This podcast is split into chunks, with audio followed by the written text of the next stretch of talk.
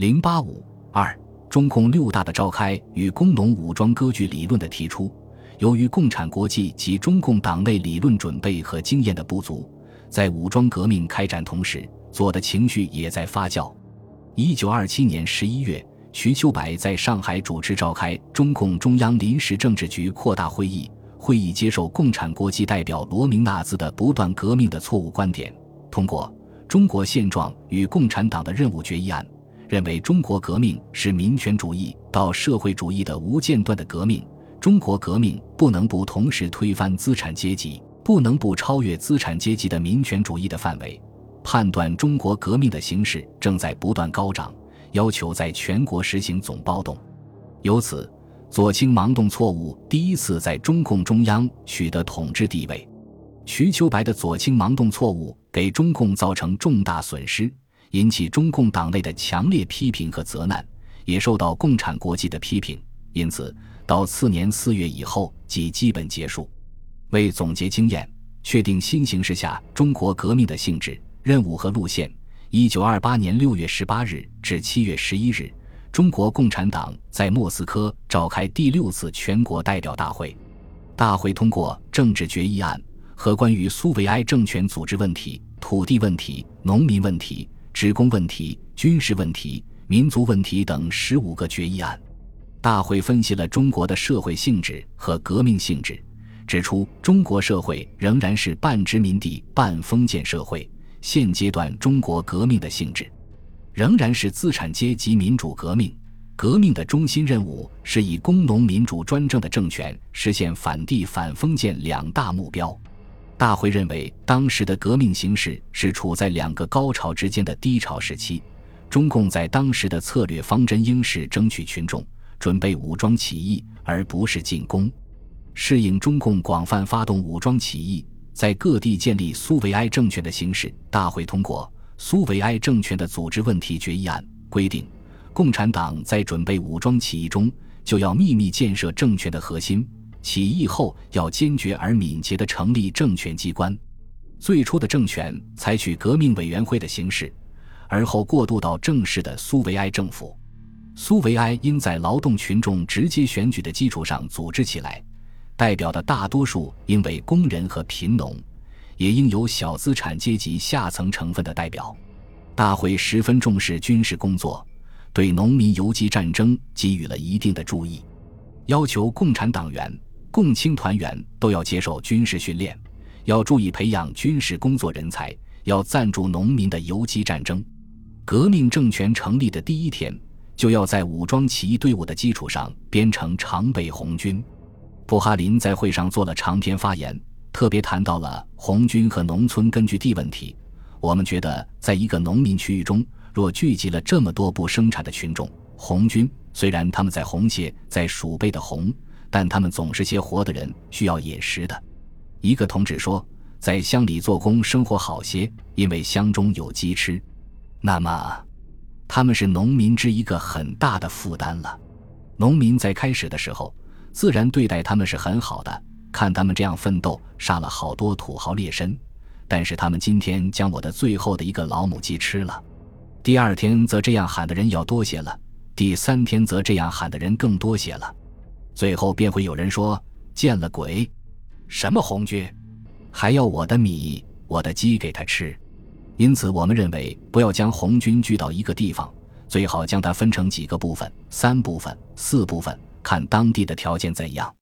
分居到各地方，经相当的时间再转一个地方，到这个地方住一些时，杀一杀土豪劣绅，吃一吃饭，喝一喝鸡汤，再到另外一个地方，这样也可以变成组织的联系，时去时来都带着一定的任务。布哈林的发言代表了联共及共产国际对中国革命策略的基本看法，在后来的具体指导中。这种看法常常会体现出来。中共六大选出了新的中央委员会，向中发为总书记，李立三为中央秘书长兼任宣传部长，周恩来为组织部长，项英、瞿秋白、张国焘、蔡和森等七人为政治局委员。中共六大以后，成国民党内部分裂和混战之机，中共武装革命顺利发展。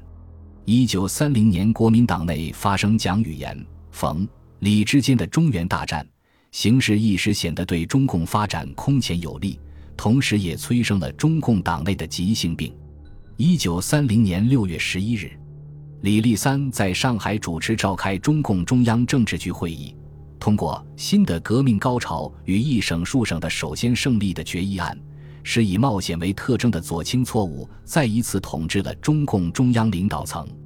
李立三认为，无论是中国革命还是世界革命，都到了大决战的前夜。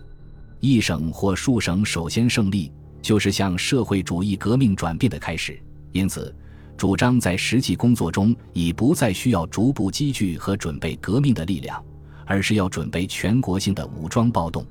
号召在全国中心城市举行武装起义，提出进攻、进攻，勇敢地向中心城市进攻，打下长沙，夺取南昌，会师武汉，饮马长江等冒险口号，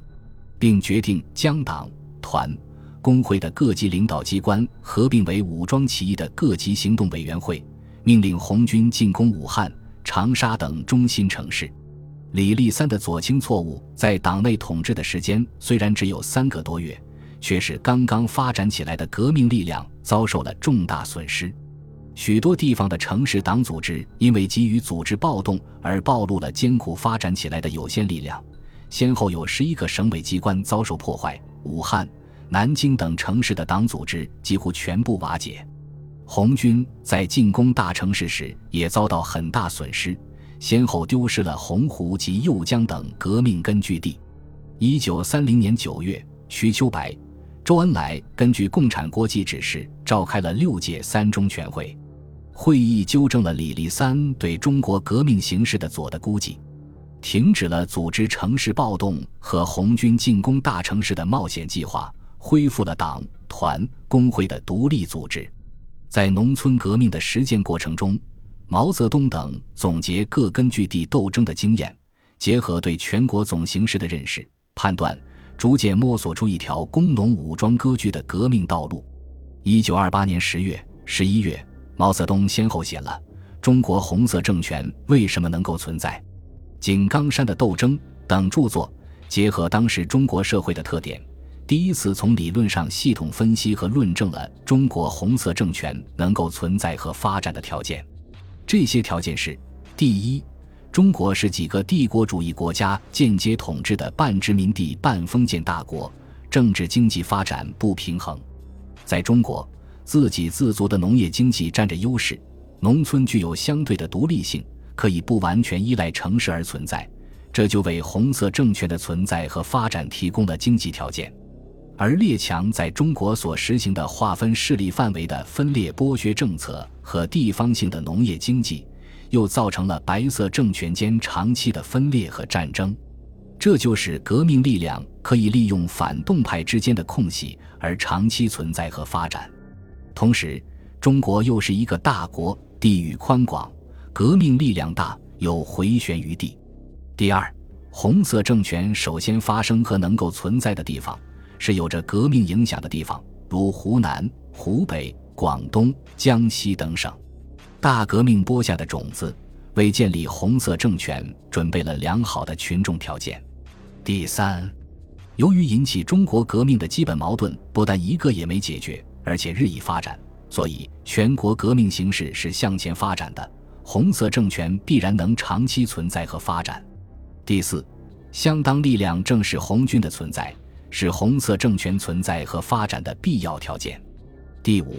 共产党组织的有力量和他的政策的不错误，是红色政权存在和发展的重要主观条件。在上述两篇著作中，毛泽东还把武装斗争、土地革命和根据地建设有机地结合在一起，提出了工农武装割据的思想。武装斗争是中国革命的主要形式，没有革命的武装斗争。就不能有效地开展土地革命，也不能建立和发展革命根据地。土地革命是中国民主革命的基本内容，没有土地革命，就不能充分地发动农民，红军战争就得不到广大群众的支持，根据地也就不能巩固和发展。根据地是中国民主革命的阵地，不建设根据地，武装斗争就没有后方的依托，而将陷于失败；土地革命的成果也无法保持，两者相辅相成，缺一不可。闽、赣两省成长为土地革命中心。根据毛泽东当时的解释，从区域角度看，主要有两点：一是白色政权的长期分裂与战争造成红色政权发生和存在的可能；一是民主革命影响准备了红色政权产生的条件。江西、福建作为南京国民政府中央统治力量及地方势力都相当薄弱的地区，最为符合毛泽东所说第一个条件。而国民革命曾经在江西、福建掀起的巨澜，为中共在两省的组织发展提供了十分有利的基础。因此，当国共合作破裂，中共独立开展土地革命时，其中心地区主要围绕着国民革命基本区展开，绝非偶然。而江西自身的条件又是争取江西有了现实的可能性。毛泽东认为。江西有利于革命发展的客观条件主要有三冒号：一是江西的经济主要是封建的经济，商业资产阶级势力较小，而地主的武装在南方各省中又比哪一省都弱；二是江西没有本省的军队，向来都是外省军队来此驻防，外来军队剿共剿匪情形不熟，又远非本省军队那样关系切身，往往不很热心。三是距离帝国主义的影响比较远一点，不比广东接近香港，差不多什么都受英国的支配。我们懂得了这三点，就可以解释为什么江西的农村起义比哪一省都要普遍，红军游击队比哪一省都要多了。毛泽东的上述论述将中共发展放到全国政治、军事和社会环境中予以衡量。注意到力量对比这样非常现实而又不可忽略的关键环节，这是毛泽东实事求是思考方式的具体体现，也是他之所以能领导开展武装斗争、建立根据地，并在中共党内成功崛起的重要因素。一九三零年一月，毛泽东在党内通信中又进一步提出：朱德、毛泽东是方志敏是只有根据地的、有计划的建设政权的、深入土地革命的。扩大人民武装的路线是正确的，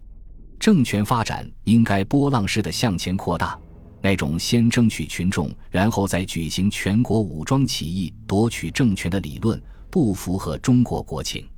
只有红军、游击队和红色区域的建立和发展，才是促进全国革命高潮的最重要因素。毛泽东的这些论述。初步解决了局部政权与全国政权的关系等攸关根据地生存发展的重大问题，为中共的农村割据发展道路做出了有益的理论探索，其对中共革命乃至民国历史的影响，可谓草蛇灰线，浮言千里。本集播放完毕，感谢您的收听，喜欢请订阅加关注，主页有更多精彩内容。